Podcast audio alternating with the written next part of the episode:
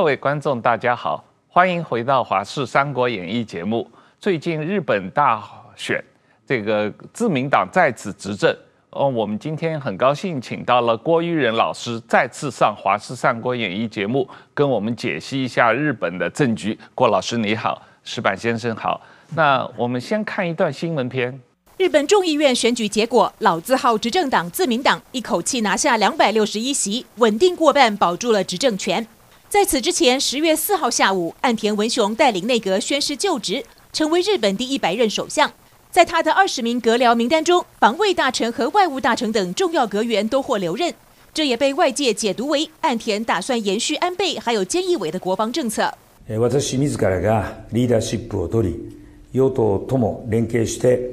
型の経済対策を11月中旬に策定いたします。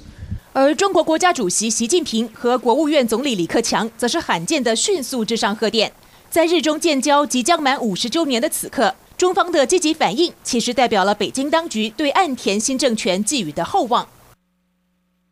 只是寄予厚望，并不代表全面亲善。中国和俄罗斯十月中旬举行海上联合军演，两国军舰首次同时穿越介于日本本州和北海道之间的津轻海峡，在日本引发了不小的震动。日本长年以来和中俄两国对于钓鱼台列屿和南千岛群岛分别存在主权争议，而过去半个世纪，日本为了方便美国船舰通过，一向将津轻海峡定位为国际航道，从来没有划作自家领海。如果中俄舰艇这次可以毫无争议地通过津轻海峡，那么美加等国家的军舰行经台湾海峡也不应该存在问题。台湾有事，日本无法置身事外的论述，已然成为自民党主流观点。虽然出身广岛的岸田在党内被视为鸽派，但是岸田在安保问题上被认为会持续强化美日同盟，支持印太区域自由开放，以务实而强硬的态度对待中国。经济方面值得注意的是，岸田政府热情邀请台积电赴日本投资。选前调查显示，日本企业对岸田的支持度瞬间因此飙破百分之七十。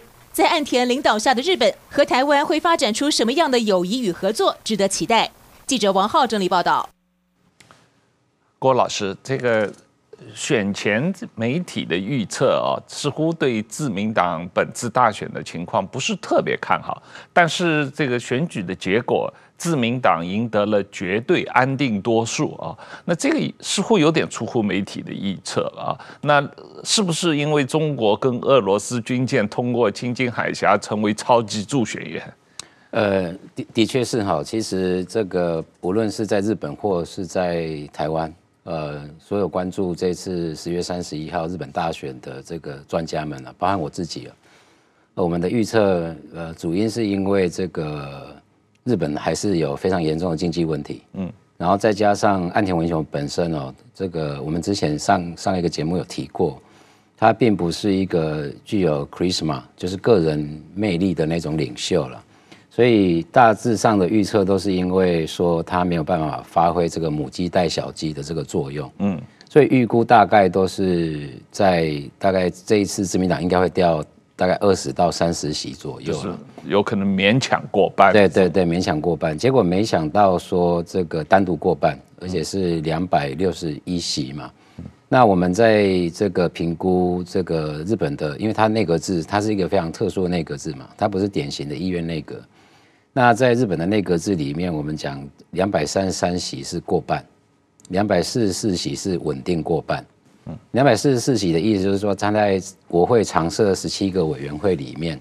呃，他可以拿过十七个委员会的委员长的席的这这个职位了。嗯，那两百六十一席正好是绝对稳定过半的意思，就是说他在十七个委员会里面，自民党本身的党籍国会议员都在委员会里面过半。嗯，那意思就是说。呃，自民党可以完全去主导在众院里面的立法了，嗯，从委员会提到院会嘛，嗯，对啊，所以这个是出乎意料之外的，嗯，那主因当然就是在十月二十三号那一天，这个中二的舰队有十艘舰艇通通过这个朱卡鲁，就是金青海峡，嗯，那这个这件事情是非比寻常哈，因为以前的记录哈，呃，中二有联合军演，大部分是以俄罗斯的意志为主了，嗯啊。因为这个俄罗斯的亚洲舰队的部分，亚太舰队的部分，哈，对他来讲，两个海峡是最重要，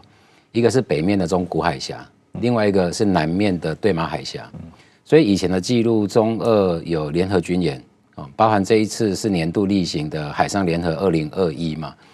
那几乎每一次都是针对中古跟对马海峡。那之前甚至于还有，应该是二零一三年有这个中国跟俄罗斯，俄罗斯是用图九五的这个战略轰炸机，那中国则是用轰六哦去执行封锁跟反封锁对马海峡的这个任务了。所以。金青海峡在俄罗斯的战略上从来都不是一个重要的据点，那原因非常简单，因为金青海峡它的最狭窄的地方不到十九公里，嗯，然后它的海床深度平均大概是四百公尺而已，最浅的地方甚至于不到一百公尺，那这一种海峡的特性其实非常不适合大型军舰，甚至于是舰队，这一次是十艘的军舰一个舰队哈。呃，因为这个大型舰或这个舰队通过这么狭窄的海峡，它基本上是完全没有反击能力。你在两岸只要用这个一般的火炮，哦，就可以完全压制这个舰队。对，所以在军事逻辑上，这这一个动作，十月二十三号的这个动作是完全没有军事逻辑的。那换句话说，这个就是完全在政治上在挑衅日本，是在挑衅日本，所以。才会说这个这个中国往往啊都是一手好牌，石头砸自己的脚。对对对，一手好牌打到烂。嗯，呃，十月二十三这个举动，其实事实上对自民党的选情加分非常多。嗯，那更不用去讲说这个选前这个日本的民调，这个厌中感，嗯，就讨厌中国的感觉。嗯，已经九成了，在日本是全世界最高。嗯，结果他十月二十三号就又是这个大动作来威胁日本哈，让日本的老百姓这个更没办法去忍受了哈。嗯，啊，然后这个在野党虽然说立宪民主党五党联合哈，在两百一十三个选区共推嘛，嗯，只推一个候选人，那这个也因为这个成也共推，败也共推，嗯，因为他找共产党合作，对。然后这个在野党五党基本上对中国的论述，对中国的态度又非常暧昧不明，嗯，对，所以对日本国民来讲，其实也毫无悬念了，一定就是投给自民党，嗯、或者是这次成长最多的维新会，嗯，对。对，而且加上这次成长最多的维新会，呃，自民党、公民党这个所谓偏右的日本的这三党的可能的联盟。他在国会中已经超过三百十席，就等于是拿到了修宪的所需要的票数啊。这个长远是有什么影响？其实，在这个选举期间，哈，自民党政调会长这个高市早苗，他提出这个他们所谓的政权公约了哈，就是八项主要的政纲，嗯，那其中一项就有提到就是修宪的部分了。那这个日本是刚性宪法哈，它这个宪法从战后公布实施以来到现在没有修改过。嗯，那主因就在它的这个宪法第九十六条有关修宪的程序。嗯，哦，这个是非常非常困难的，除非除除了你在这个国会要得到三分之二的同意之外，它还要进行国民这个公民投票。嗯，对，所以让这个修宪本身几乎是一个 mission impossible。几乎是不可能的任务了。嗯，可是，在这一次非常意外的哈，这个维新会呃的席次大幅突破，呃，自民党两百六十一席加维新会四十一席加公民党的三十二席，一共是三百三十四席了。呃，这个是远远超过修宪必要的三百一十席。嗯，对。那其实，在九月份，岸田文雄在竞选自民党总裁的时候，他其实自己也有提过，哦，这个是要把自卫队入宪了。哦入宪，那这个主因其实是因为这个在二零一四年、二零一五年那个时候安倍执政的时候，跟公民党之间的默契，哦，就是不去变动日本国宪法第九条第一项或第二项，而是用加宪的方式，就是把自卫队加到这个第九条第二项里面，让他在宪法的位阶上有一个合法的地位。那这样子对。未来这这个自卫队的它的任务跟性质的范围哈，可以大大的扩大。哦，不用说每一次自卫队要执行一个特殊任务，国会都要去透通通过这个特别措施法，还是说要特别立法哦，去扩大这个自卫队的任务性质跟范围？嗯，对，所以这个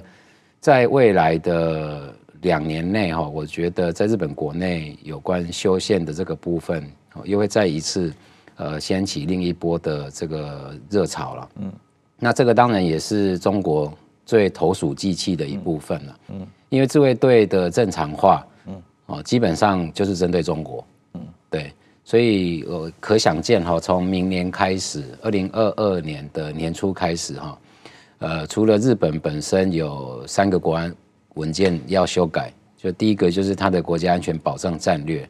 哦，这这一版的这个 NSS 就是国家安全保障战略是在二零一三年十二月，那是战后日本史上第一次通过这个国家安全保障战略了哈，当然是在安倍的主导底下。那第二个就是他要通过这个五年期的国防政策，就是防卫计划大纲，对，然后第三个就是他的五年期。的国防预算，还有武器采购清单，就是中期防卫力准备计划。那这三个国防文件都在明年会被修订，对。然后这个又再一次的去凸显，呃，中国从习近平上台以来，哦，从一二零一二年开始一直到现在，对日本国家安全造成的威胁了。那除此之外，这个呃。十月三十一号大选刚结束哈，十一月一号确定所有的这个选战的结果，结果没想到十一月二号，岸田文雄就直接奔到英国去开这个 COP twenty six 这个气候领袖峰会了。对，那这个是非常出乎人的意料之外哈。嗯呃，安田文雄在英国只待了八个小时。对，对他等于这个去了两天。对，来回坐飞机坐都在坐飞机，小时。对，然后这个八个小时的行程，马不停蹄，跟这个美国总统 Joe Biden 短暂会晤，跟这个 Boris Johnson，跟这个英国首相，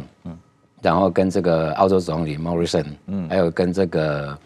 呃越南的总理，对，也见面了。嗯，那讨论的这个跟我觉得他这个是非常刻意安排的。嗯，哦，第一个就是因为正好有这个场合。正好有这个场合哈，可以让他一次嗯。见到这四位对日本的国家安全非常重要的四位领袖。嗯。对，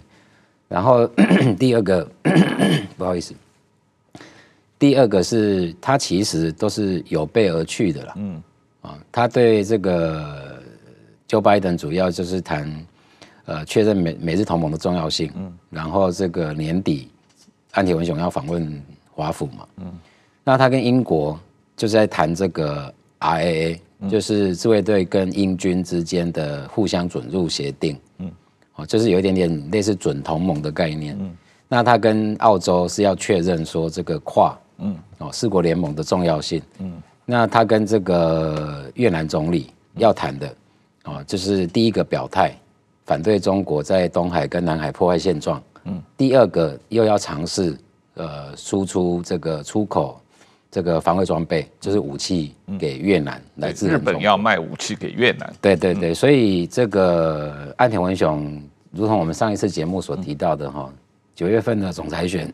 看得出来，他完全变了一个人。嗯，哦，所以在这一次哈，这种旋风式的外交了，嗯，哦，一次达成了完，同时达成了四个外交跟国家安全的目的了。嗯，对，所以看得出来，从二零二二年开始哈，这个日本的国家安全改革，嗯。呃，我觉得是精彩可期了。是，是。呃，石板先生，我们先谈一下这个呃，媒体在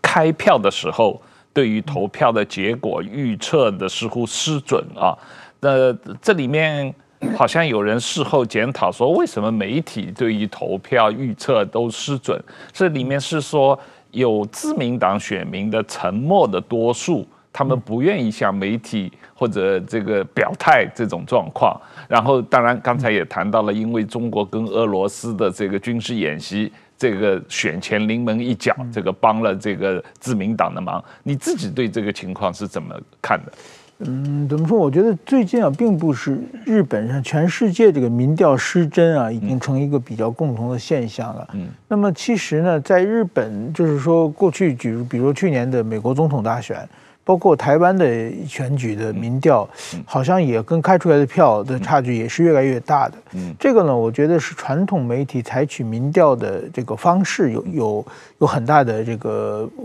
就是就是说，现在每天大采取一种电话方式。嗯，有的媒体有的媒体甚至还是主要是在固定电话。嗯，你想固定电话接电话的都是老人嘛？然后呢，呃，就是在日本一个很奇怪，日本呢，就是说现在的老人就是。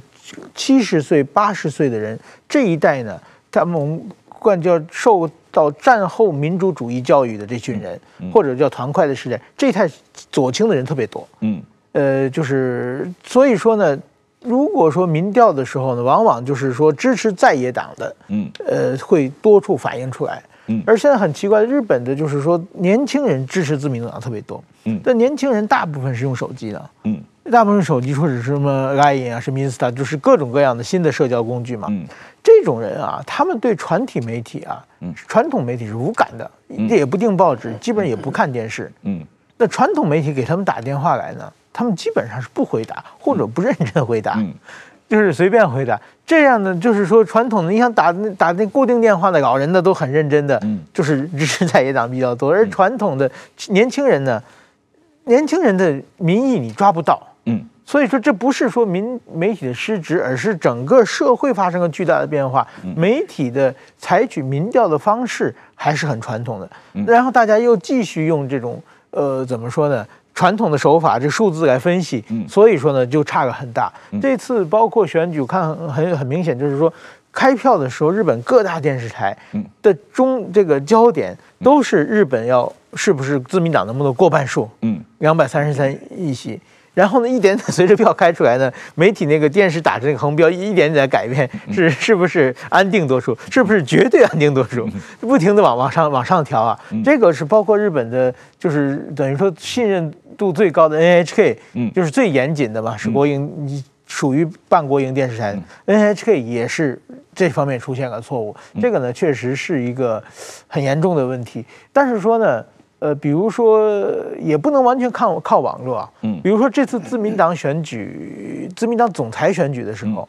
您如果看网络的支持率，那高市早苗是远远的领先于其他其他的这个媒媒，就是说媒体。我以为是河野太郎。河野太郎不，河野太郎是所有传统媒体用电话调查，全是河野太郎。嗯，所以我们电话。报纸打开一看，都是河野太阳；电视打开，河野太阳。但是你在网上雅虎调调查的话，高市早苗都遥遥领先。哦，所以年轻人支持高市早苗。对对对对对对，就是说年轻人支持保守。所以说这个就是网络也不可信，这个传统媒体也不可信，所以大家进入一个完全不知道一个结果的问题了。那么这次呢，自民党之所以获赢获胜，我认为的方法，我认为呢，我认为自民党做的并不好了。嗯，就是说说真的，疫情。一开始就是说，跟台湾比起来，完全是，如果说台湾的。这个执政党台湾的指挥中心还受到这么激批激烈的批那个批评的话，那日本那些人都没办法做人啊。不，台湾这个在野党也要枪毙陈时中嘛啊？那日本这些这个呃后生省的官员是不是早就该活埋了？对对对对，不不止枪毙十次二十次的问题了，就是完全是不管是先机问题、对策问题，所有的方法完全是失失败的，所以造成日本经济受了这么大的打击。就是日本现在的真的这个企业的破产和失业人人数，大家都说让人想起个战后，嗯，日本败战之后的状况啊，嗯，在这么严重的情况之下，在这个执政党竟然能获得胜利，这也是一个奇迹啊，嗯，那为什么呢？我觉得还是主要的责任还是在野党啊，嗯，在野党呢，这个立宪民主党呢，明明是一个大党，但是说它比较靠左，而且最近快到选举期间呢。他就完全是跟着日本共产党，我们要共同选举，因为日本现在一共有两百八十九个小选区，每个选区日本共产党的都会有两万票到三万票，呃，多的地方有四万票。这个票数什么呢？如但是一般的当选，起起码要八万票到十万票才能当选。嗯，所以说你两三万票的话，当选是不够的。嗯，但是说可以当选不够。对，但是说如果说整合的话，本来在野党是输一点点嘛。嗯，他就想用单纯的加法把共产党这两三万票加上来的话，如果事先的算法，他都会赢的。嗯。因为他一般是输，一般都输一两万票嘛，嗯，然后加上三万票都可以赢，所以只要共产党不出来的话就可以。共产日本共产党说真的这么多年呢，呃，也是高龄化，而且呢，他每个小选区全部派候选人出场的，经济上的负担很严重。现在共日本共产党也没什么钱了，嗯，就就双方达成了协议，就是说共通把几个共产党比较强的选区呢，就让共产党出来，嗯。立宪民主党不出来，然后大部分选区共产党把候选人全部降下来，用这种方式来在和。但是日本共产党呢，它在日本是有一定的支持率的，嗯，呃，大概有百分之五到十的是基本上是选票能能能进来的。但是说呢，他永远他他他他主张什么呢？他对天皇制是基本是否定的，嗯。虽然不是马上要把天天让天皇隐退废止天皇制，就是说将来在合适的时期，通过大家众民投票要把天皇废天皇制废止掉。嗯，然后呢，对日自卫队认为自卫队违宪。嗯，然后自卫队也不应该要。嗯，这个说法也也也是某种意义上就是超级的绝对和平主义了。嗯，然后呢，反美，嗯，认为日美同盟，嗯，是不可不不可要的，要解散，就是基本上对国家的怎么说呢？最根本的地方，嗯，他是提出质疑的，嗯，这一点呢，让日本日本的这个民众呢觉得这个这个没办法接受，嗯，所以当他和立宪民主党合在一起呢，这共和日自民党就攻击他们叫立宪共产党，嗯，然后就完全把他们。一下子政策变成那种完全等于反社会的一一种一种政策了，嗯，这种攻击是是我觉得是蛮蛮有效果的，嗯，另外一个呢，我觉得还有一个就是民日本的民立宪民主党过去是民主党啊，现在改名字了，嗯，他民主党在十几十年前执政的时候啊，他是把日本当时的野田内阁把日本的消费税从百分之五提到百分之十，嗯，他是起个关键性作用，最最后一笔提最后一笔交增税是他决定的。嗯，当时觉得说的很好听啊，嗯，但是现在这次选举，他们提出的公约呢，是把消费税从百分之十降回百分之五，嗯哼，就是真是这昨是今非嘛，嗯嗯嗯，但这个我觉得跟台湾的这个执政党 和在野党也比较相似啊，嗯，他现在你当年你自己推行的政策，现在你自己否定，而且说的还那么冠冕堂皇，嗯，这样的话呢，这真的对一般选民觉得我不能接接受，嗯，所以在这几点呢，所以说这个。统合虽然在这个小选区是大部分结合在一起，但是谁也没想到呢，并没有得达到预期的效果。不管是立宪民主党还是日本共产党，都把议席减少了。嗯嗯，所以说我觉得这个是一个，我想在野党应该是好好反省的事情。郭老师，我们谈一下日本新政府面临的日本经济三大问题。所谓贫富差距问题，所谓薪资将近三十年没有涨过的问题，所谓国债破十三兆美元，差不多国债是 GDP 百分之两百以上这样一个情况。这实际上安田文雄他当了首相，呃，日子也不会好过嘛。这三大问题怎么解决？呃，其其实这个在九月份自民党总裁选的时候，岸田就已经有曾经说过了哈。那主因在于说，现在的很大的经济问题是来自于当时二零一二年安倍刚上台，那一三年他就推出所谓的安倍经济学，就是 Abenomics。那这三支箭里面最重要的就是宽松的货币政策，还有这个扩大这个政府财政的这个诱因嘛，嗯，刺激。呃。他当时设定的目标就是要让日本摆脱这个从一九九零年代以来的 deflation 嘛，就是通货紧缩。嗯，那他设定在通膨的目标是百分之二。嗯，没想到这个一三年一路到一九年，嗯，哦，这这几年里面，这个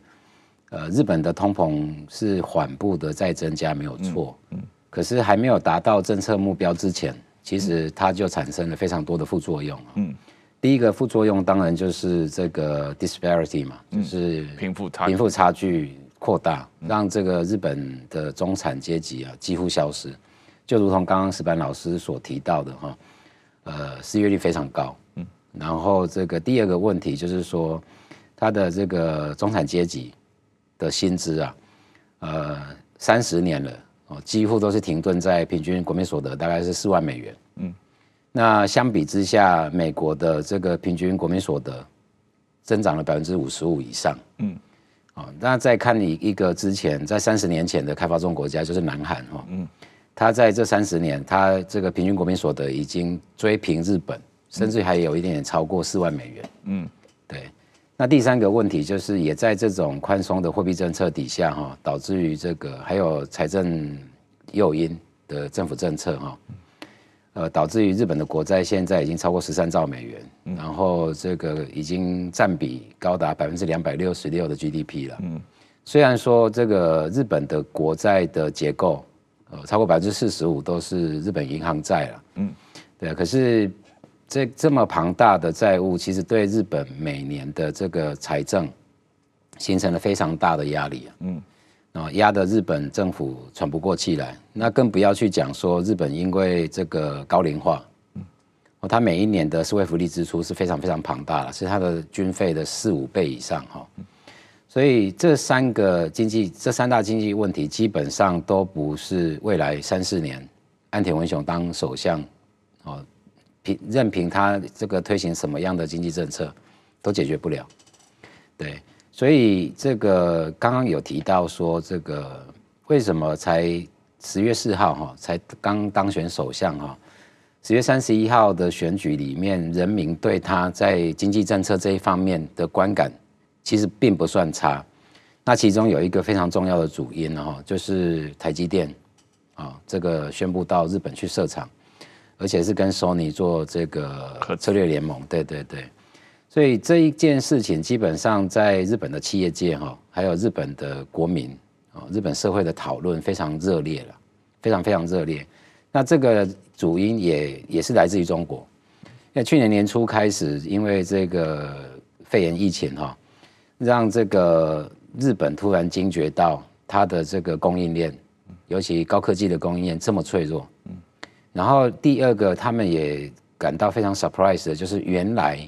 他们在经济跟产业上依赖台湾这么深，嗯，那这这个从去年开始，逐渐在产业界跟日本社会有这种共识。那突然，安田文雄在十月四号担任首相之后，嗯，台积电就非常这个正式的宣布，哦，在日本设厂，然后跟这个 Sony 有 joint venture，嗯，这件事情基本上对日本企业还有日本的国民，他的社会来讲，是一个非常大的鼓舞了。嗯对，所以没有意外的话，其实九月份这个安田文雄竞选自民党总裁的时候，他也自己有提到要设一个大臣级的这个经济安全保障大臣嘛。那他的确也做了，嗯哦，的确也做了哈。那这个部分的话，变成说在这一次他第二次当首相啊，应该是十一月十号会开国会临时会嘛，啊，第二次的首相指名选举。在这个过程当中，应该我觉得，呃，第二次的岸田内阁会在这个产业链的强韧化，哦，尤其跟台湾之间的这个供应链的重组，啊，高科技业的整合，呃，我觉得日本会非常大力的来做了。那这一个部分，我觉得是在刚刚提到三大经济问题里面，哈，等于说在这个蛮黑暗的隧道里面看到的曙光了。嗯，对，嗯。石板先生，你呃有没有观察到最近日本和中国方面关于讨论明年啊中日建交五十周年？那呃最近有消息说，这个呃日本国会内部比较友好中国的议员林方正要出任外务大臣。嗯，那原来对台湾非常友好的茂木敏充要担任自民党的干事长。嗯，啊，那这个呃。位置的调换，茂木敏充去当干事长，林方正出任外务大臣，对中日关系会有什么影响呢？啊，首先我觉得这个好像大家有一点点误解，就是说说茂木敏充是很亲台的。嗯，其实呢，茂木敏充呢，他是属于日本的这个自民党，属于竹下派，而且呢，这次竹下派竹下登这个竹下派的掌门人。这个竹下登的弟弟已经去世了，嗯，那么所以说他接马上就接任竹下派的掌门人，嗯，那么这个林方正是属于红池派，嗯，这个红池派和竹下派是日本自民党七大派系两个最亲中的派系了，嗯，那当然还有二阶派了，二阶派是后来起来的，这个从红红红池派和竹下派是传统的呃亲中的派系，那么茂木敏充其实在我们传统的看他也是属于一个亲中的议员啊，嗯，但是说。他是在于安倍内阁是被任命为外务大臣，然后菅义伟为任命为大外务大臣，他其实是就是说，等于说执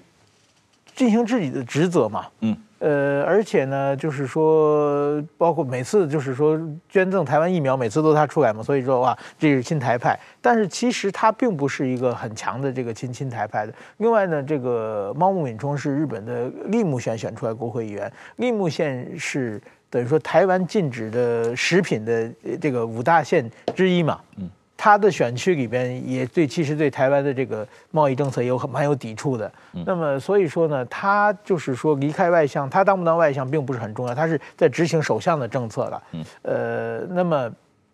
林方正呢，其实也差不多。他就是说，虽然是就是说在传统上，比如说在中日友好议员的联盟各方面的有过一些这个有些个足迹了，但是我想原则上他也继续会执行。就是现在民意基本上都是都是反中的嘛，这这方面我想他不会有很大的就是说呃变化了。但是说怎么说呢？呃，毕竟首相从这个。呃，这个安倍菅义伟变成岸田的时候，这一点的话，其实日本的亲台就打了一部分的折扣了。嗯，就是说，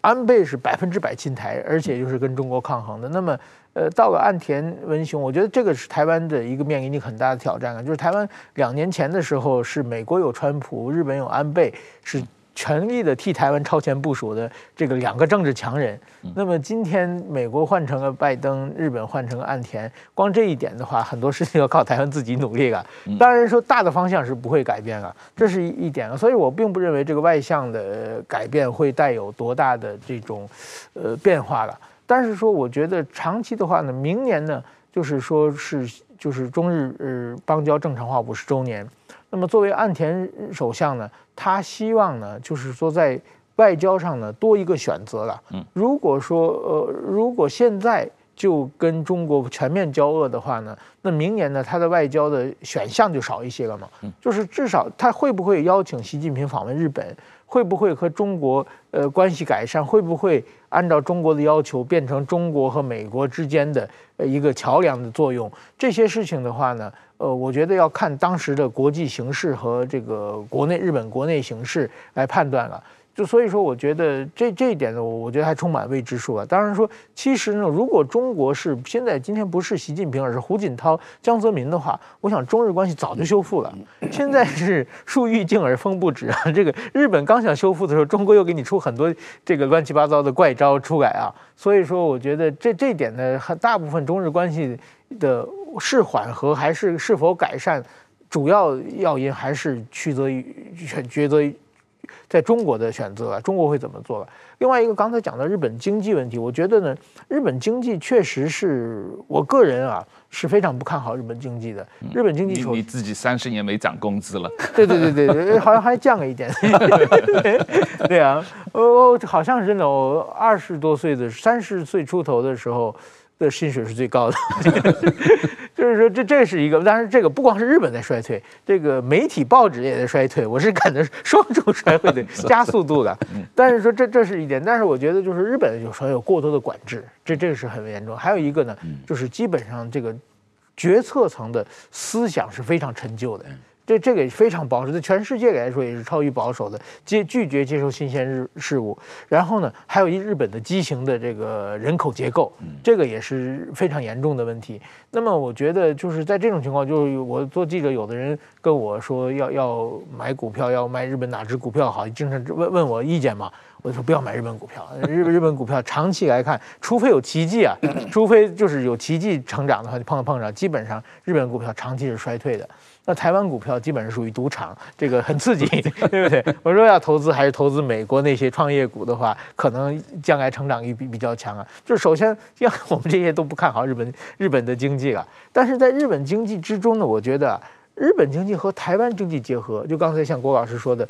这个我觉得是一个对日本有很强的互补作用啊。就是日本经济和中国经济啊，长期还属于一个竞争关系。就是日本的产业，就是现在中国不停的，它要产业升级嘛，要腾笼换鸟嘛。其实，在很多产业就跟日本完全变成一个竞争关系了。但是台湾的产业结构，它属于一个加工，它台湾很少做成品嘛，不管是那个电子业，基本上属于部件方面是配合的，呃，别的企业做做最后做成品，这个和日本的互补性非常强。如果是日本和台湾能够结合在一起的话，我觉得这个是对日本是经济绝对有加分的。所以说，菅义伟内阁这这。这个内阁他确实是乏善可陈，但是说改善了台湾关系，送给台湾疫苗这一点呢，得到日本广泛支持。不是日本国民都是那么烂好人，都觉得哎送别人疫苗好高兴，而是觉得改善台湾关系对日本的国家利益、对日本的经济成长是有加分的，所以才得到支持。是是这样啊，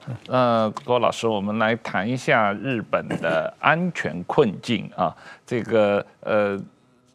日美同盟。当然，呃，新首相也作为这个一个核心的外交政策，还会坚持的。另外一个就是对于台海安全，所谓“台湾有事，日本无法置身事外”这个问题，也是日本政府的主流观点啊。那剩下来就是。担心这个台海的海上生命线影响到日本的原材料啊，那跟他刚才石板说的，希望明年能够呃改善跟中国的关系，邀请习近平访问日本啊，呃，不过我。我自己先说一下，我我不认为习近平明年会访问日本，因为在二十大之前，习近平几乎不可能出国啊。习近平已经两年没出国了，呃，美国要他跟拜登直接会面，他也不愿意啊。习近平不出国是因为他国内的问题，所以我怀疑他也不会去日本做国事访问。呃，但不管怎么样，呃，日本的安全困境，特别是对于台海安全的担心，你怎么看？呃，首先我先回应一下刚刚汪老师提到的习近平访问日本这件事情哈。其实我觉得明年的年初哈，大概四月可以看樱花这个时时间哈。呃，如果没意外，应该是 Joe Biden 去访问日本了。嗯，因为这个其实在二零一七年发生过一次。嗯，二零一七年那个时候，习近平也非常想要访问日本。嗯，结果是川普当选总统之后第一次外访到日本去做国事访问嘛。所以这个。我也不认为说明年这个虽然是五十周年了哈，可是应该会像二零一二年那个时候四十周年，中日两国的这个关系，呃，短期内没办法搞好。对，那这个又提到说日本的两，这是我自己的观察，两个比较主要的安全困境。那这个从今年年初开始，从今年三月十六号美日二加二，四月十六号的美日峰会，其实。非常多的日本政要都说，这个台湾有事，日本没办法置身事外嘛。那甚至于这个前防卫副大臣中山泰秀讲得更明白嘛，说中日呃台日不是朋友关系啊，是兄弟关系，甚至是家人关系嘛。那这个虽然说非常粗浅的从这个地图上可以看得出来，这个日本的西南诸岛，呃一路第一岛链连到台湾哈。呃，这个的确是对日本来讲，如果台海出事、台湾出事的话，日本是在地缘战略上没有办法置身事外。可是这个毕竟还是很 superficial 啦，就是非常表面的观察。呃，其实我自己的观察是认为说，第一个是因为 SLUGS 的关系，就是海上生命线。那一般讨论只有讨论到这个印度洋过马六甲海峡，然后到南海，通过台湾东岸到日本。那我们也都知道，日本是这个超过八成哦，将近九成的原物料全部仰赖进口。是，那这是一一条主要的这个海上生命线。那全世界的贸易有超过五成是走这一条，可是有另外一条是大家比较没有注意到的，就是从这个澳洲本澳洲大陆过所罗门群岛，然后到东北亚，包含韩国跟日本。对，那这一条比较少讨论的是，呃，又牵扯到今年的九月十五号，美国联合英国跟澳洲成立这个 AUKUS，嗯，三国的军事同盟哈。为什么要讲这个哈？因为南海的事情哈，呃，从二零一三年这个中共开始吹沙填岛，二零一五年这个习近平当着奥巴马的面承诺不会把这些人工岛礁军事化，结果隔月回去之后就开始铺机场、铺雷达站。然后这个设对舰跟防空的这个飞弹的基地嘛，哈。那二零一九年十二月，中国基本上在南南海这四个人工主要的岛礁军事建设完全完完成的了。那我自己的认为是，AUKUS 的成立是要避免中共把南太平洋南海化。嗯为什么这样子讲？因为二零一三年中共推出“一带一路”，二零一五年多画了一条线往东南，就是到南太平洋。二零一九年史无前例的四天拿了台湾两个邦邦交国，嗯，这是从一九七零年代台湾的雪崩式外交哈，到二零一九年，这是第一次四天拿了两个，一个是吉里巴斯，另外一个就是所罗门群岛。那如果各位对这个第二次世界大战，这个大日本帝国海军跟美国海军在太平洋上的这个缠斗，就是在所罗门群岛那附近的海域是最为激烈。原因非常简单，因为它是二这个东太平洋跟西太平洋之间的交通要冲，南太平洋跟北太平洋之间的交通要冲。所以，如果中共如法炮制南海那一套，呃，开始在吉里巴斯这个要恢复美军以前二战的机场，要在所罗门群岛设这个海军基地，那如果他很顺利的把南海、南太平洋这些岛国军事化。呃，他就非常顺利的把美国跟他的盟友之间的海上航道肢解掉，然后另外一个效果是 choking Japan 嘛，就是把日本的这个喉咙掐住，让你两条海上生命线都掌握在共军的势力范围里面了。所以我觉得这个台海有是这个呃，从日本的海上生命线来看，这是它一个非常大的安全困境。那第二个就是提到说台湾或台海有是这个部分了，那其实这个部分也是比较少人了解的，就是日本的另外一个非常独特的安全困境。其实无论是朝鲜半岛或者是台海出事情，日本都会面临一样的安全困境，就是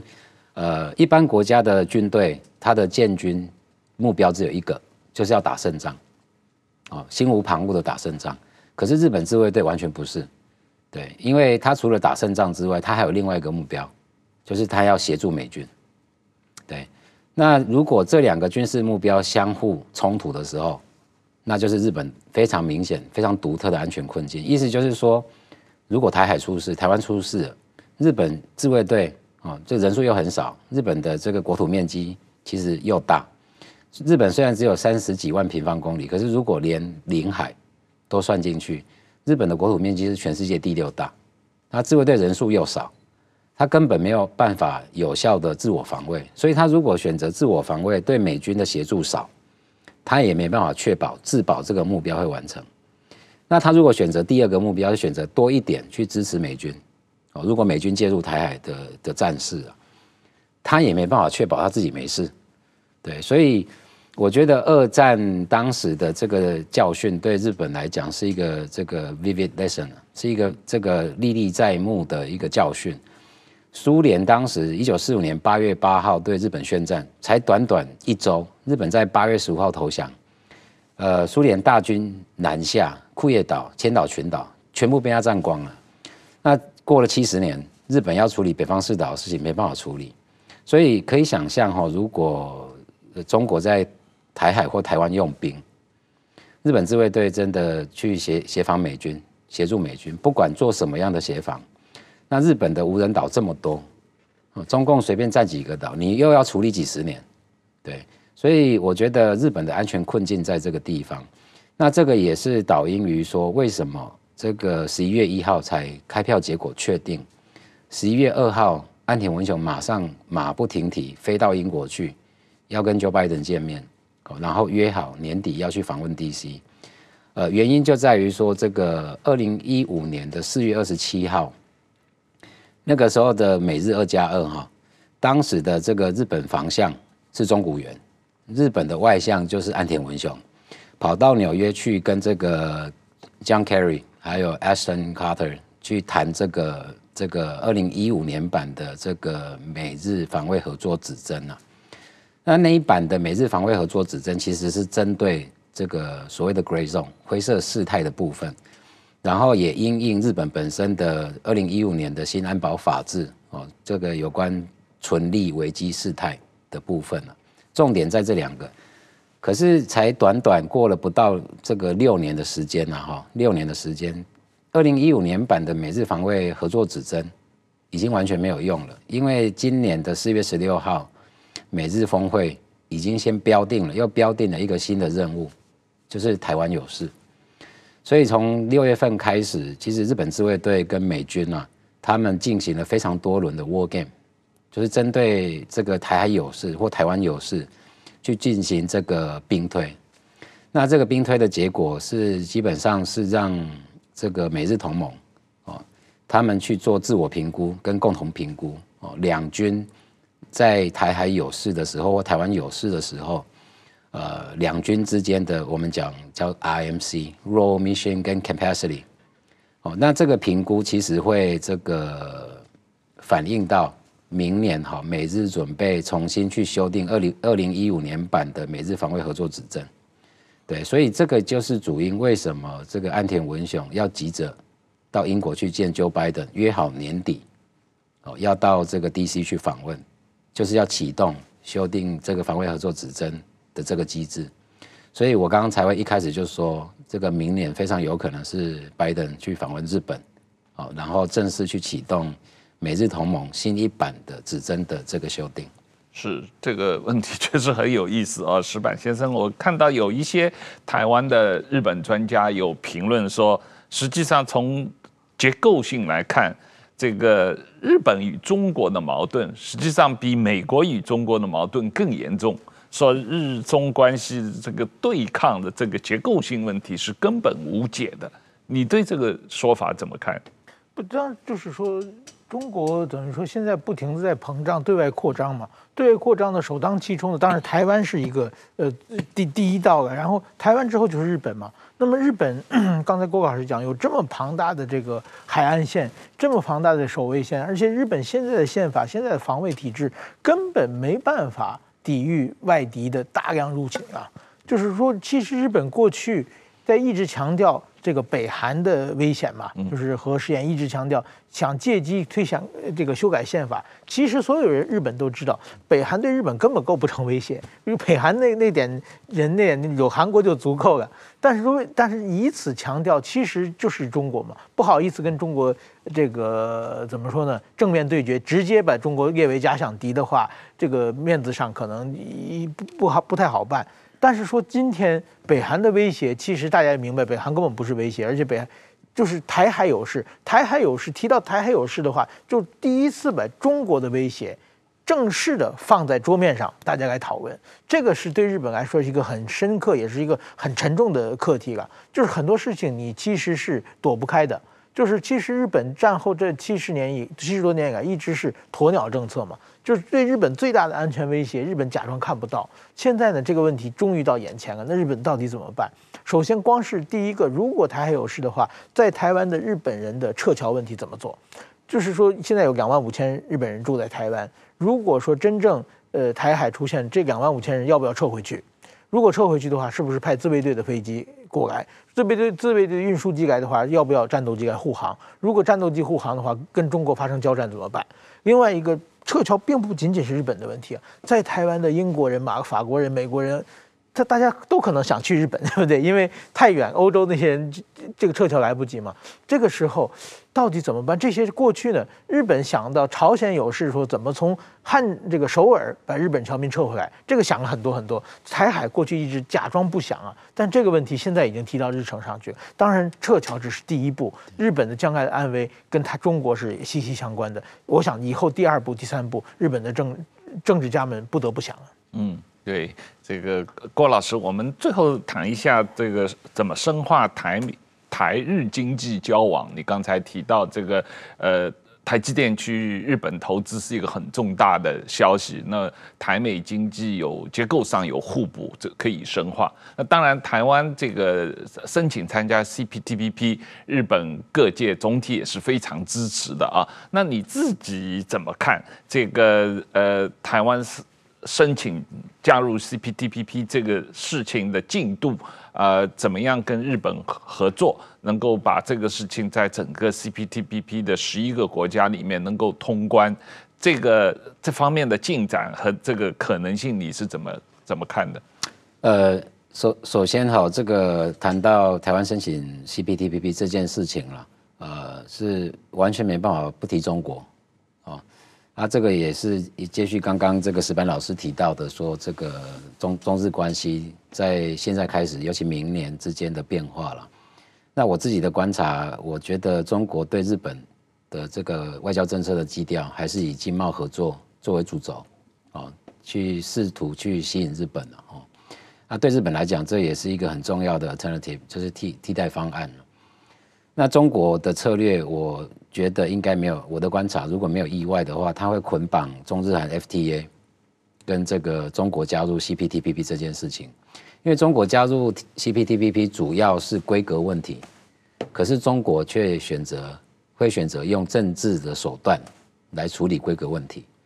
对，这个这个跟台湾申请 CPTPP 正好是颠倒过来。台湾不是规格问题，台湾是政治问题。因为中国会用它的政治影响力去影响其他的这个十个会员国了哈，就日本除外了哈。因为自民党在这一次的选举的政纲里面，其实已经有提得非常清楚，是欢迎欢迎台湾加入 CPTPP，哦，而且支持台湾有意义的参与国际活动嘛。所以，呃，中国用这种重政治手段来影响台湾加入 CPTPP 这件事情哈，呃，如果没有意外的话，啊，这是变成中国跟台湾的申请入会案，有可能都会遭到搁置啊。没有意外的话，那 可是就刚刚我们讨论到的部分，就是石板老师有提到台日的产业跟科技互补性其实非常高。那我倒想要提供另外一个面向的思考，哦，就是因为这个中国对所有国家的原则哈都是一样，就是你要先跟中国签 FTA，你才可以跟台湾签 FTA 嘛。哦所以从这个逻辑来思考，哈，二零一九年 conclude 的 RCEP，其实在明年非常有可能生效嘛。是明年一月一号。对，明年一月嘛，那这个就导致让这个中日有实质的 FTA。那换句话说，台日之间其实也该是时候可以讨论台日 FTA 了啦。嗯，中国就没有借口跟理由去抗议。那用这个台日 FTA 去做切入。对于解决这个福岛五县市的这个农产品，跟这个刚刚提到的台日在高科技业的整合，还有台日的经济跟科技安全的保障，还有最后台湾加入 CPTPP，我觉得是相对一个比较可行的一个 strategy 一个策略了。嗯，那这一点其实对这个日本企业哦是可以提供非常大的诱因。其实。原因非常简单哦，因为呃台日因为政治因素没有办法去谈判 FTA，可是其实在过去的二十年哦二三十年，台日已经透过堆积木做 block building 的方式啊，呃基本上把 FTA 这个这个自由贸易架构底下该谈的主要项目，例如说台日的这个投资协议啊、投资保障协议啊，这些其实都已经签完的了，对，所以。呃，台日 FTA 变成是它只是一个政治意向上面的确认，哦在实质的这个经贸谈判上面，其实台日该谈的都谈都谈完了了，啊，所以我觉得从这个角度去促进这个台日的产业跟经济的整合，然后另外一方面，这也是机制化台日的政治关系，哦，所以我觉得这个从台日 FTA 这一个这个部分去切入。呃，反而是一个比较切实、比较务实、可行的一个策略。对，嗯，好，呃，今天时间就到这里，谢谢郭老师，谢谢石板先生，谢谢，谢谢大家。